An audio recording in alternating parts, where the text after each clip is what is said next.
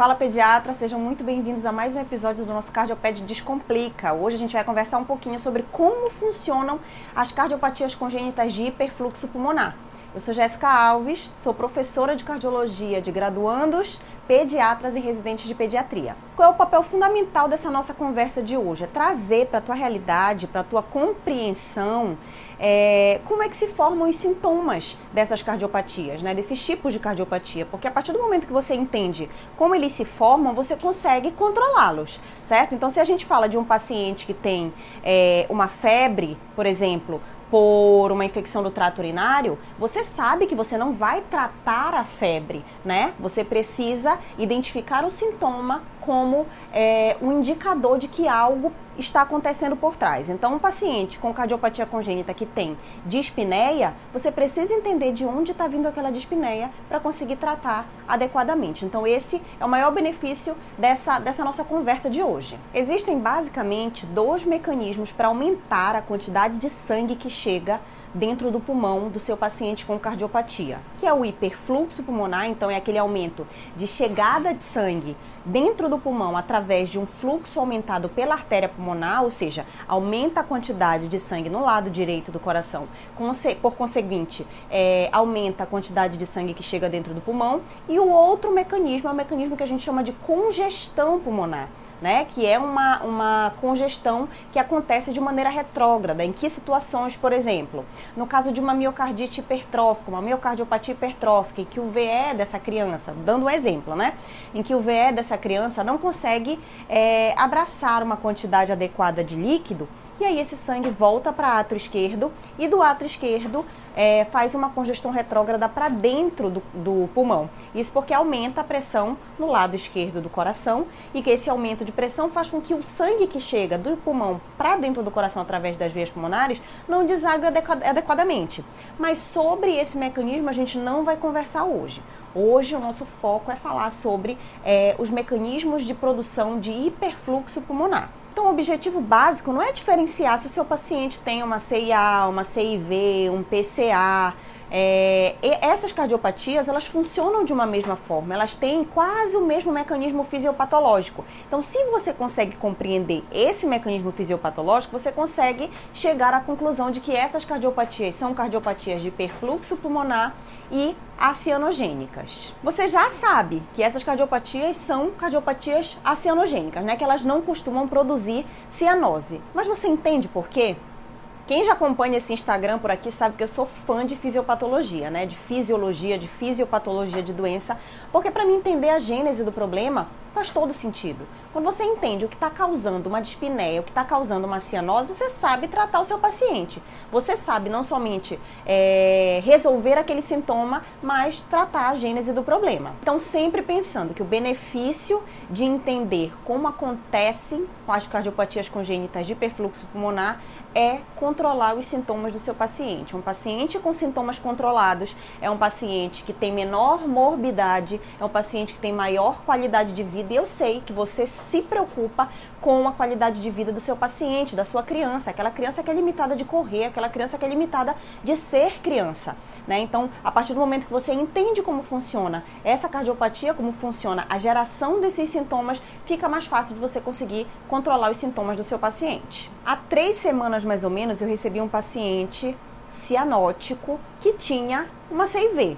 Então, de cara, a gente já pensa, é, Jéssica, como é que pode uma CIV causando cianose, né? Se a gente já aprendeu, a gente já decorou que a comunicação interventricular é uma cardiopatia cianogênica.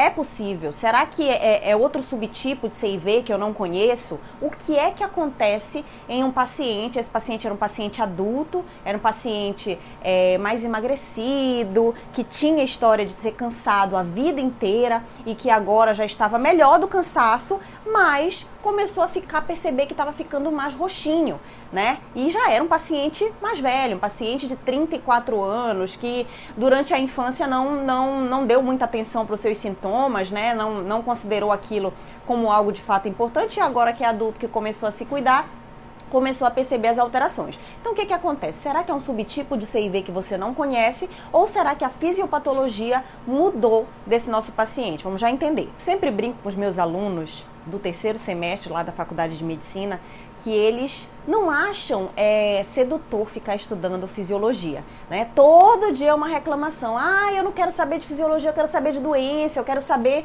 de sintomas, de tratamento. Mas o médico que não compreende o funcionamento normal é, do nosso paciente, ele não vai conseguir compreender o que está acontecendo para aquele adoecimento. E lembra, você não é um robô para ter uma doença e ter ali a sua, a sua é, receita base para aquela doença. Você precisa raciocinar no seu paciente como um paciente único, como alguém. Isso principalmente falando de cardiopatia congênita, porque a gente sabe que a maioria das vezes a cardiopatia congênita ela pode vir até associada. Pode vir uma CIV com uma estenose pulmonar, pode vir um canal arterial com uma CIA. E aí, como é que vai ficar a sua cabeça se você aprendeu que a CIV é a cianótica, mas a estenose pulmonar é cianótica? Como é que você vai juntar esse seu raciocínio? Né? Então, não pense é, de maneira decorada, né? Na cardiopatia congênita não funciona assim. A gente sabe que você precisa raciocinar em cima de um coração único e daquele seu paciente com aqueles sintomas específicos. Então, para tratar sintoma, para saber qual tratamento fazer para aquela cardiopatia, você precisa entender a fisiopatologia. Sinto muito informá-los e não adianta reclamar, é o que eu digo todos os dias para esse, esses alunos que reclamam de estudar sobre fisiologia. Eu mesma, se fosse depender da minha memória, estava perdida. Se fosse para decorar que tipos de cardiopatias causam determinados sintomas, se as de hiperfluxo causam um tipo, se as de hipofluxo causam outro, se CIA é uma coisa, CIV é outra, PCA é outra, estava completamente perdida. Porque realmente a memória pode falhar, mas o raciocínio clínico não. Lembra? Você foi programado, você estudou seis anos de uma, de uma faculdade, você fez a sua residência, você fez a sua especialização e todos os seus cursos para gerar raciocínio clínico, porque senão você seria substituído por um robô prescritor. O paciente chegaria na frente desse robô, diria: tenho CIV, e ele já iria prescrever automaticamente esse paciente sem precisar de raciocínio clínico, tá bom? Então, antes de começar a entender a fisiopatologia das cardiopatias de hiperfluxo pulmonar, entenda como ocorre o ciclo cardíaco normal, tá? Então, vamos lá, vamos para o básico. Nós temos o nosso coração, usa sua criatividade para pensar que isso daqui é um coração, tá?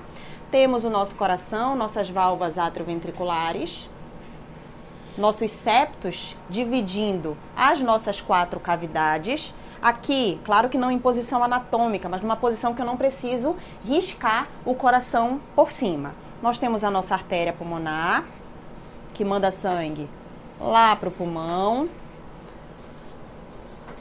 E temos a nossa artéria aorta, partindo do ventrículo esquerdo. O fluxo sanguíneo, ele é unidirecional, ele sempre vai para frente certo? E não se divide, é um fluxo que não se mistura no coração normal, tá? Então você vai ter sangue venoso chegando nas veias cavas, no átrio direito, desemboca no ventrículo direito e vai para dentro do pulmão através da artéria pulmonar. Lá da artéria pulmonar volta pelas suas veias pulmonares, sangue arterial, para dentro do átrio esquerdo, que desemboca no ventrículo esquerdo e aorta. Esse é o ciclo normal. Não tem modificação de volume de sangue, não chega 10 litros de sangue do lado direito e do esquerdo só chega 5, o sangue não se perde, tá? É um fluxo unidirecional, tudo que chega no lado direito e vai para o pulmão precisa voltar para o lado esquerdo. Mas quando nós temos é, comunicações, quando nós temos estruturas que se mantêm abertas, ali como é o caso do nosso, da nossa persistência de canal, do canal arterial, ou CIA, CIV, eu vou usar esses três exemplos porque são as cardiopatias mais comuns, né? Do tipo de perfluxo pulmonar. Então, quando a gente tem essas comunicações, o sistema desorganiza. E o que que acontece? Você precisa lembrar que, além do fluxo ser unidirecional e não ocorrer é, mistura de sangue na circulação normal, nós temos uma pressão no lado direito menor que uma pressão no lado esquerdo, óbvio, né? A nossa artéria pulmonar, ela só manda sangue para um órgão. A nossa artéria aorta manda sangue para todos os órgãos. Então, a cavidade que está conectada a essa aorta precisa ter uma pressão maior do que a cavidade que está conectada à artéria pulmonar. E é isso que vai fazer sentido para você na hora de pensar nos sintomas do seu paciente quando existe uma comunicação dentro ou fora desse coração gerando hiperfluxo pulmonar. Então vamos lá, vamos raciocinar. Pega o papel e a caneta, que a partir de agora que você já entendeu o ciclo cardíaco normal, você vai entender o que acontece com um coração que está pato, que está que está adoecido. Primeiro, você entendeu o ciclo cardíaco normal. Segundo, você é, compreendeu que existe essa diferença de pressão, e aí a gente vai para um, um, pouquinho de física, mas que é indispensável para que você entenda o que, que acontece. E agora vamos colocar as nossas comunicações que surgiram aqui. Vamos falar de uma CIA, por exemplo. Aqui nós temos uma comunicação interventricular. O que vai acontecer com o fluxo de sangue desse paciente, que deveria ser unidirecional e sem mistura? Sangue venoso chega no átrio direito, vai para o ventrículo direito e vai para a artéria pulmonar, Jéssica? Por que, que daqui do átrio direito o sangue não vai para o átrio esquerdo? Porque o lado direito tem pressão menor que o lado esquerdo. Quando você tem dois ambientes de diferente pressão, você tem o sangue fluindo do local que tem maior pressão para o de menor pressão, não o inverso. Né? Isso aí é uma questão de lógica, uma questão de física, tá?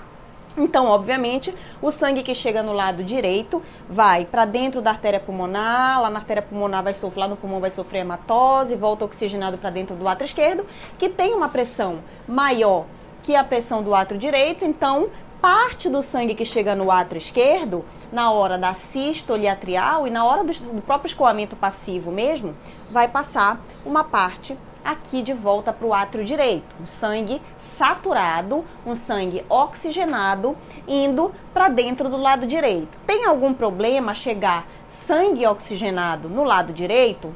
Não, exceto pelo fato de que está chegando mais sangue no pulmão. Então lembra comigo, eu falei hipoteticamente que antes chegava 10 litros de sangue no lado direito. E, obviamente, lá para o esquerdo ia voltar 10 litros também.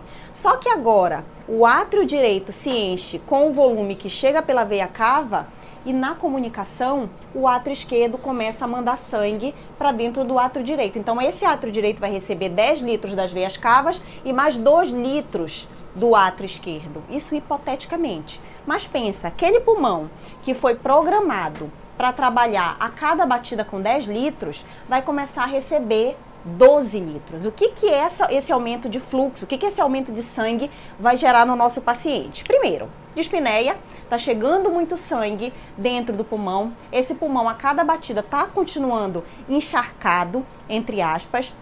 Além desse aumento de aporte de sangue dentro do pulmão, o que mais acontece? Você entende que esse é um paciente que está gastando mais energia do que um paciente que não, tá nem, não tem nenhum tipo de cardiopatia, se antes esse pulmão ia ter que trabalhar com 10 litros, ia ter que fazer hematose de 10 litros de sangue a cada batida, agora ele vai ter que fazer 12 litros de sangue, hematose em 12 litros de sangue. Então todo o organismo daquele paciente se volta para que o pulmão consiga fazer hematose, para que a criança consiga respirar, para que aquele fluxo de dentro do coração consiga se organizar e que a criança não se afogue, entre aspas, né? Mas qual é a grande questão? Essa criança obviamente não vai crescer. Essa criança não vai ganhar peso, porque o foco do cérebro, o foco do coração e o foco do pulmão é manter esse bebê vivo, é manter esse bebê respirando. Então é um paciente que vai ser emagrecido, é um paciente que vai ser dispineico e é um paciente que vai ter diaforese. Por que, que esse nosso paciente vai ter diaforese? Aquela sudorese cefálica importante, mesmo em repouso, porque é um paciente que está o tempo inteiro com gasto energético aumentado porque tem muito sangue chegando no pulmão e o corpo está tentando se organizar para respirar, para sobreviver e para fazer hematose, certo? Ah, Jéssica, como é a formação da cianose? Tu me falou que tu recebeu um paciente com CIV pura, só CIV e cianótico. O que, que aconteceu com esse teu paciente? Então vamos lá. Lembra que o pulmão foi programado para receber 10 litros de sangue por batida. Só que não é isso que está acontecendo. O pulmão está trabalhando acima da sua limitação, acima do que ele foi programado. Essa vasculatura pulmonar, ela não vai ficar aguentando levar porrada durante a vida toda. Ela vai começar a ficar mais rígida, a se remodelar, a sofrer um, um processo de remodelamento vascular e isso vai gerar aumento na pressão de dentro do pulmão. Então, toda cardiopatia de perfluxo tem no seu quadro clínico final hipertensão pulmonar por lesão vascular por conta dessa quantidade de sangue que está chegando dentro do pulmão. Então é obrigatório. Ah, Jéssica, toda cardiopatia vai ter? Sim. Toda cardiopatia de hiperfluxo acentuado que não corrigida vai evoluir com hipertensão pulmonar mais cedo ou mais tarde. Então essa é a evolução clínica dessas patologias, certo? Se essa é a evolução clínica dessa cardiopatia, lembra que eu falei para vocês que esse chante que acontece, essa passagem de sangue, que é chante, que acontece da esquerda para a direita, só acontece porque o lado esquerdo tem uma pressão mais alta que o lado, que o lado direito. A partir do momento que você aumenta a pressão dentro do pulmão, começa a aumentar a pressão aqui na artéria pulmonar do seu paciente, lado direito começa a aumentar a pressão e vai começar, digamos que aqui tivesse uma CIV, e vai começar a se igualar com a pressão do lado esquerdo, até que uma hora esse paciente tem a pressão do lado direito superior à pressão do lado esquerdo, em que nós vamos ter chante direita e esquerda. E o que, que acontece quando passa sangue venoso do lado direito para o lado esquerdo? Sai sangue venoso pela horta, o nosso paciente vai ter uma saturação baixa. Certo?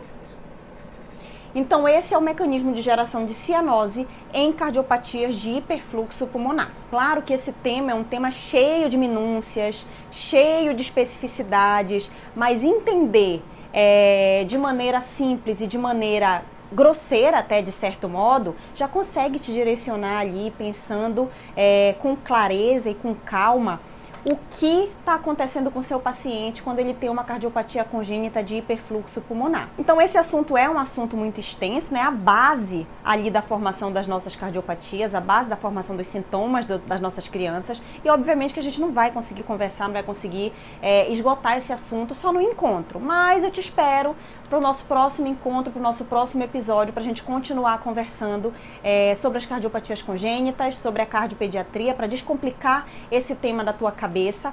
É, me segue aqui nas redes sociais, eu vou deixar o endereço aqui do Instagram, do YouTube, do próprio Facebook também. Se você gostou, se você é, é aprendeu, conseguiu clarear um pouquinho as tuas, as tuas ideias com essa aula, compartilha com um amigo teu pediatra para que ele consiga aprender. O objetivo é realmente alcançar a maior parte dos pediatras que atendem ou que tem a possibilidade de atender essas nossos, esses nossos pacientes, seja na urgência, na sala de parto, nas UTIs, nas UCIs, em qualquer ambiente, vocês vão receber é, em algum momento da vida de vocês um paciente cardiopata. Então, o que precisarem, a gente está aqui para discutir. Podem deixar aqui nos comentários é, o que vocês têm de dúvida, qual assunto vocês têm de dúvida e gostariam de entender melhor, certo? Um beijo!